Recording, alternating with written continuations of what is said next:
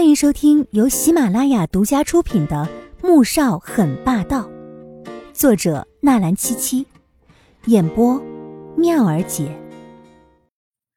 第四百六十七集，黄天武也愣住了，看向穆恩恩，只见他一副快要哭出来的样子，顿时难受起来。他想起了自己那个无缘的孩子。哎，穆萧寒，你别这样。恩恩想生下来，穆家又不是养不起这个孩子。黄天武走了过去，拉住穆萧寒，小声的劝说着。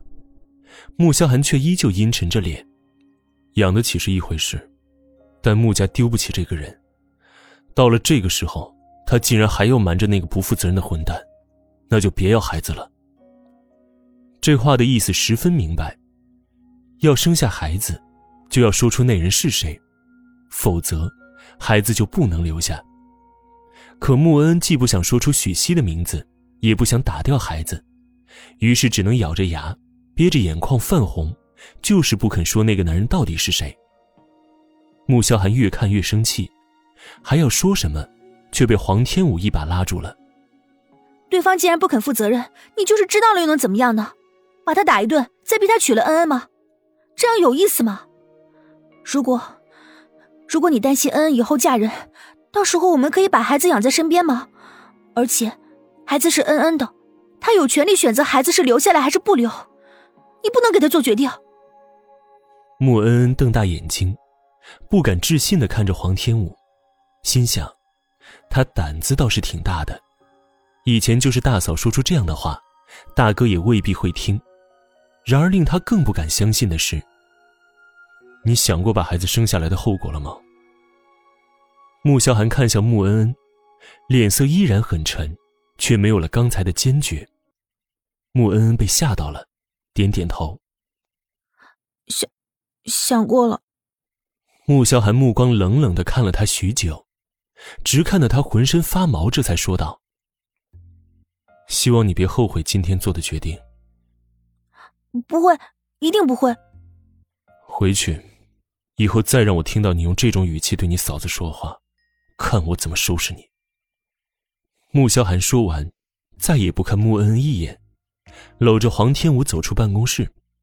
穆恩恩愣在原地，好半晌才回过神来。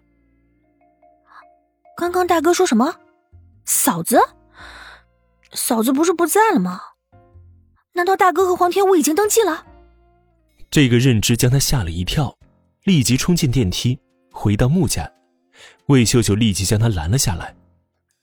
怎么样了，妈？大哥好像和他已经登记结婚了。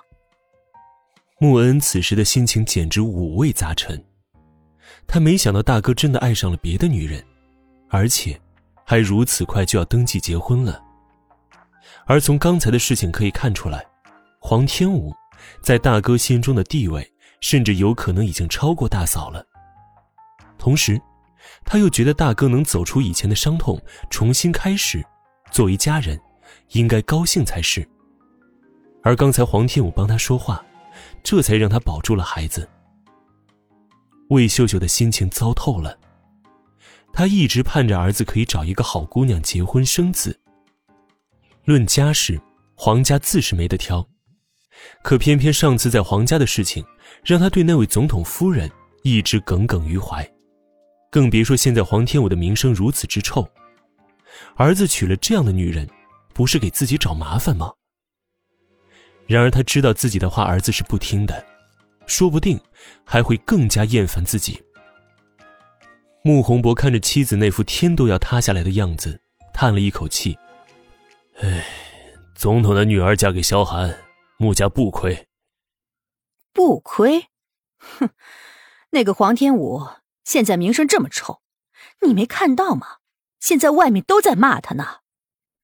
萧寒做事有分寸，你就少操心了。穆宏博还是十分了解自己儿子的，而且事情到了现在，黄家那边一点动静也没有，这太不合常理了。所以很有可能事情并不是他们所看到的表面这般。什么分寸啊！以前一个季如锦，害得他跟我们决裂。现在又来了一个黄天武，你说说，你说说啊，他怎么就被女人给迷得晕头转向了呢？魏秀秀气急了，说话也没了顾忌。穆宏博一听，猛地一拍桌子，喝道：“够了！你忘了如今怎么离开的了？现在你还要把事情怪在他头上？”魏秀秀很少看到丈夫如此生气，也意识到自己说错话了，顿时讪讪的没再吭声，心中却想着这样也不是个办法，他不能让儿子再次被女人给害了。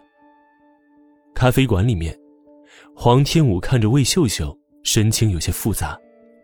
都说婆媳是天敌，这话到了他和面前这位贵妇人面前，还真是有些贴切。以前他没有父母，所以心想着，一定要好好孝顺公婆。可是婆婆不领情啊，整了这么多的幺蛾子，让他渐渐也冷了心。嗯，您找我有什么事吗？他看了一眼紧盯着自己的魏秀秀，想着这毕竟是穆萧寒的母亲，声音还是温柔下来。魏秀秀一直在寻思着，如果儿子真和眼前这个女人登记了。那自己要给出什么样的条件，他才会同意离去呢？本集播讲完毕，感谢您的收听，记得点赞订阅哦。